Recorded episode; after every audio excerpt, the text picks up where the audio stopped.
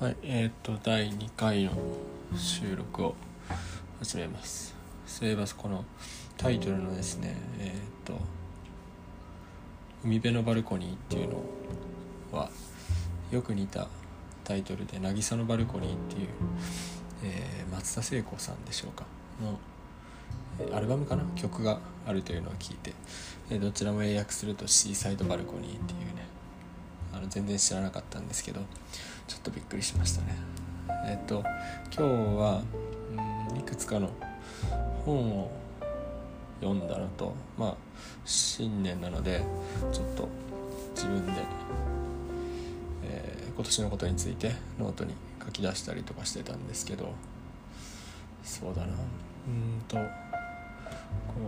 う新年の心情というか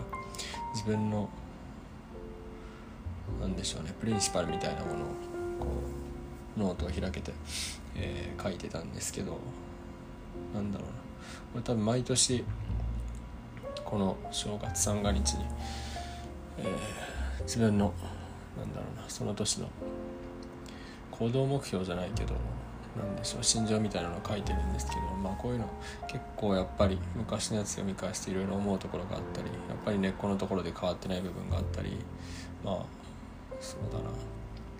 ぱり意識し続けてる部分っていうのはあるんだなってことを思いましたね。で、まあけまあ、去年もその前の年もやっぱりシモーヌ・ベイユと石原義郎の思想というのはやっぱり自分にとって大きくてそうですね。まあベイユと吉郎石原義郎さんのその、まあ、いくつかの文章を去年も今年も書いたんですけど、うん、すごく大きかったな。やっぱなんか今は感覚的にそのなんだろうね今年は特にそうですけど生活とか仕事自体は、まあ、苦しいけれどある意味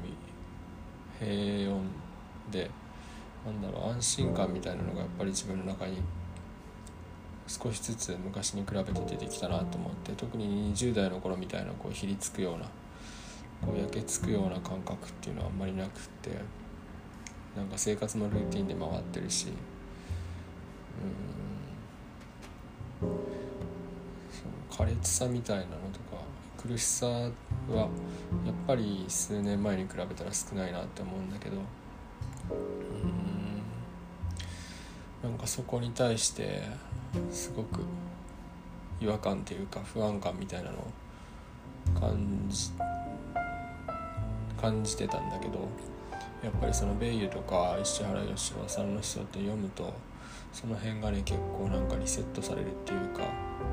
うんあるべきあるべきところに立ち戻る感覚っていうのちょっとやっぱりあってその英語に苦しみから解放されるとか自分が平和の中でとか平穏の中で生きていくってことはないんだろうなっていうのはなんかやっぱり感じたなっていうのがねあって。そうそう。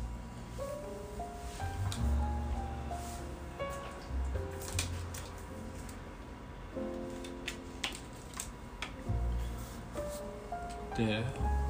とそのやっぱり大きかったのがウィトゲンシュタインの哲学宗教にしてこれ多分読んだのは20代の頃だと思うんですけど最初に手に取ったのがなんかこういう告白文というか、本当になんかやっぱり好きだな好きだなっていうか結構ハッとする言葉がすごくいっぱいありますよね。ウィトゲンシュタインの哲学宗教日記っていつ読んだんだろうな最初に。なんかでやっぱりこの中でウィトゲンシュタインってすごくキリスト教に近づいていくしそこでこうなんだろう逡巡するし苦悩するんだけれどあで結構そのうんヘビーな内容なんですけどぱりなんだろう事故にを問い詰める姿勢っていうか自分が問われているんだっていうことをこれは石原良雄さんも言ってたんだけど自分が常に問われ続けているっていうのは意識しないとダメだなっていうのはダメっていうか、自分まあ難しいんですよね。最近その自分の行動に対して罪悪感を持たないとか、うん、罪悪感から解放されたいっていうのはあるんですけど。うんでもそのシートゲンシュタインの文章の中に苦しみを苦し苦しみを振り払うことは宗教を振り払うことであるっていう文章があって。うん自分がやっぱりなんだろう正しく生きたいというかね。うんそういうことを考える続けるならやっぱりぱり安心とか安寧の中で生きるのは間違ってるっていうかまあ多分そんな風にならないしやっぱりずっと問われ続けるんだろうなっていうのは思いましたね。でキリストの教えが本当に言ってるのは全ての利口さを捨てよっていうことであるという文章があるんですけど全ての利口さを捨てよっていうのはいいなと思いますねなんかやっぱり世の中の人も自分もなんか小賢しく生きたいと思ってるわけじゃないけど小賢しくなると思うしそういうなんだよりスマートな生き方みたいなことにこう傾斜していく傾向があると思うんだけど、それからこう私は苦しもうとしないとかね私は断念しようとしないとか。決して自分を欺こうとしないことこれを我に固く守らせようとか。そういう正しく生きるためには私は自分に心地よい生き方とは全く違ったように生きなければならないだろうと。生きるとは表面で見えているよりずっと真剣なものだということである。生きるとは恐ろしいほど真剣なことなのだ。なんかこういう文章ってすごくすごいよな。なんかそういうところからなんか目を背けようとしてた自分がやっぱりなんか甘いなっていうか。うん。その感覚はこれを読むと結構蘇ってくるんで。手放したくないなっていう。こういうことはやっぱ考え続けないとダメだと思うしそこから離れていくっていうのはなんか競技だよなと思いますね。とだからこれは毎朝読みたいですね。ちょっとずつ。それから石原義郎の「望郷と海は」うん去年一回読んだんだけど。いや去年読もうと思ってちゃんと読めた本なんだけど。なんだろう。自分が生き残ってることがすなわち堕落であるみたいななんか相当すごいなと思うしあと集団的に罪を忘却するっていうところとかね。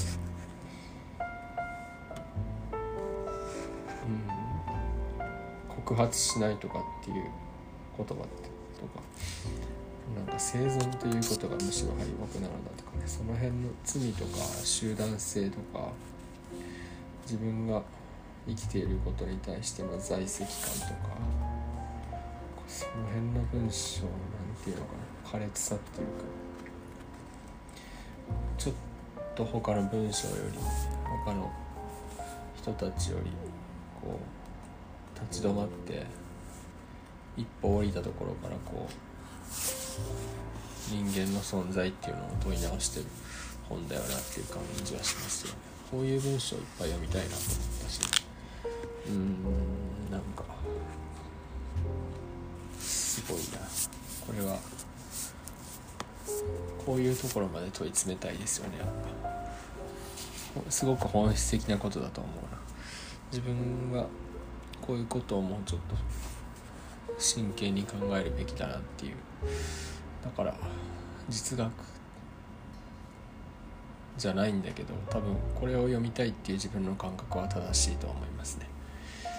えー、っとそれからジョルジュ・バタイユデンミシェル・シュリアの「バタイユデン」を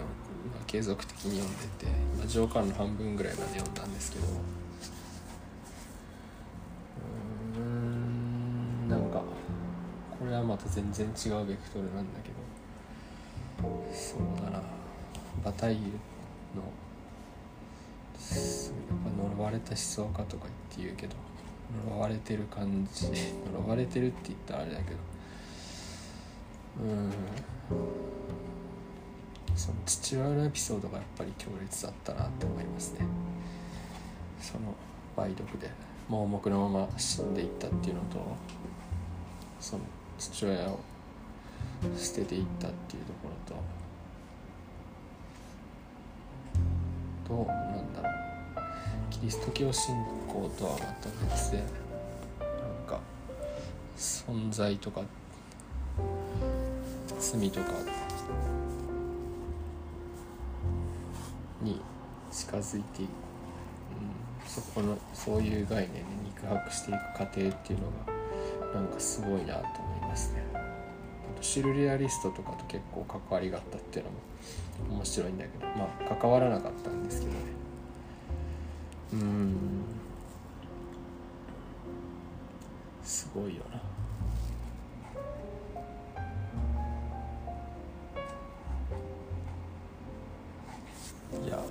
バタイユの思想はでも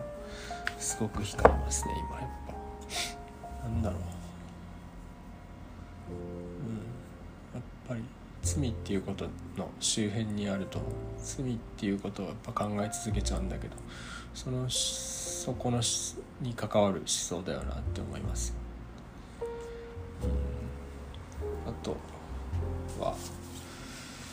えっ、といくつか軽いものを軽いものじゃないけど聖書とかを読まなければいけないやつとかって読んでみたやつとかあって、えー、佐々木さん佐々木翔吾さんの「ライフハックス鮮やかな仕事術」っていうのを読んだんだけど今から15年前に書かれたこうライフハッカー系の本であやっぱこの頃は結構佐々木さんもなんだろうテクノロジーとかを使ってライフをハックしたかったんだ従ってたんだなっていうのを思いますよね。で、まあ、使ってるツールとかが結構やっぱり古いのででもやっぱりその頃から Google カレンダーとかはあったなと思うしうんタスク管理とかねその辺もツール使ってやろうとかあと、まあ、今エヴァーノートとかで本当に全部できるようになってるんでいいなと思うんですけど、えー、あと電子書籍について研究してるのは面白かったですね。だからまあ今この本に書かれてることってほとんど結局はスマホとタブレットと。うん。でできちゃうから、うん、なんかでも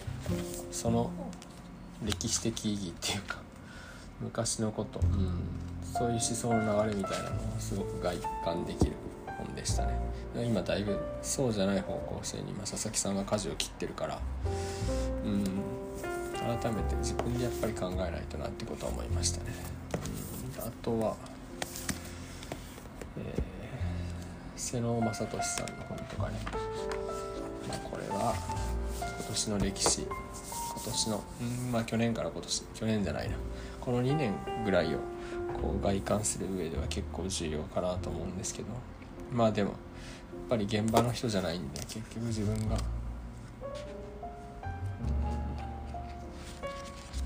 まあ、現場の人たちの方がその辺はよく分かってるだろうな。え、それから人間の覚悟。五木ひろゆきこれは最後の辺のなんか宗教とか罪の話が面白かったんですけど。うんと、まあ、日本人の宗教感覚っていうところで言うと,、えーと、ドストエスキーとかトルストイとかが多分引き出されてたけど。なんだろう。うん。まあ日本文化の話はまあいいけど、まあ、体の声体の声に従うっていうところとかちょっと面白かったかな。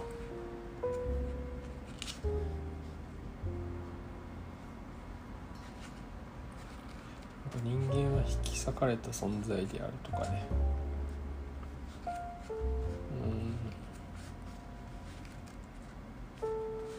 まあ老いに関する感覚とかか。